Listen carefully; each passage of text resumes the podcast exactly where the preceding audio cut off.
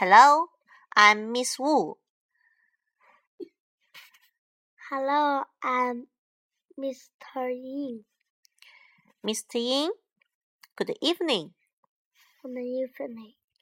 啊哈，今天我们要说的故事是狼大叔的红焖鸡。OK，这是狼大叔的家，你瞧瞧， 他多豪华！因为蓝大叔是烹饪高手。烹饪高手，他就是烧菜烧饭很厉害的。一整天，蓝大叔都在森林里走来走去，他想找一只肥嫩的母鸡。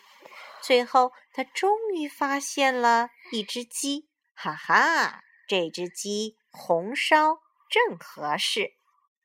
狼大叔蹑手蹑脚地跟在母鸡后面。越靠越近。当他正要伸手去抓他的猎物的时候，他有了另外一个主意。如果有什么办法让这只母鸡更 fat 一点，他想我就能多吃几口肉啦。于是，狼大叔跑回家，冲进厨房开始准备。他先做了。一百个香喷喷的煎饼，然后在那天深夜，他把煎饼悄悄地放在母鸡家的走廊上。快吃吧，快吃吧！我的母鸡长得肥肥又胖胖，让我痛痛快快吃一场。狼大叔小声叨唠着。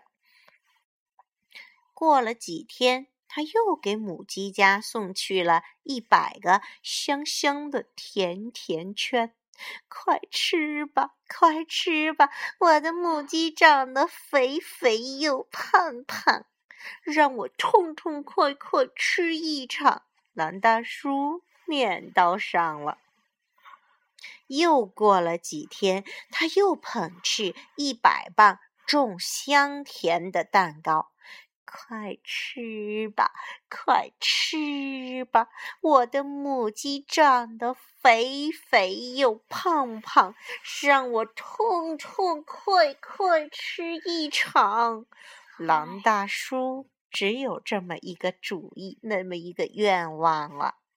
终于万事俱备，这正是狼大叔期待的一个夜晚。他把一个大号的焖锅取出来，装满水，放在火上，然后就兴高采烈地出发了。那只鸡一定胖得像个气球了，他想，让我先看看。就在他正往母鸡家里偷看的时候，门突然打开了，母鸡尖叫起来：“哎呀，原来是你呀！”亲爱的狼大叔，孩子们，孩子们，快过来看呐！煎饼、甜甜圈，还有那只香甜的蛋糕，不是圣诞老公公送来的，这些都是狼大叔送给我们的礼物。鸡宝宝们一下子都跳到了狼大叔的身上，一共亲了他一百下。Oh, thank you, thank you，蓝大叔，You are the best cooker，你是世界上最好的厨师。那天晚上，蓝大叔没有吃到红焖鸡，不过鸡太太倒是给他做了一顿丰盛的 dinner 晚餐。嗯，怎么会这样呢？狼大叔在回家的路上一边走一边想：要不我明天再给这些小家伙烤一百个香甜的 cookies 吧，小饼干吧。That's the end. Let's say goodbye. Goodbye.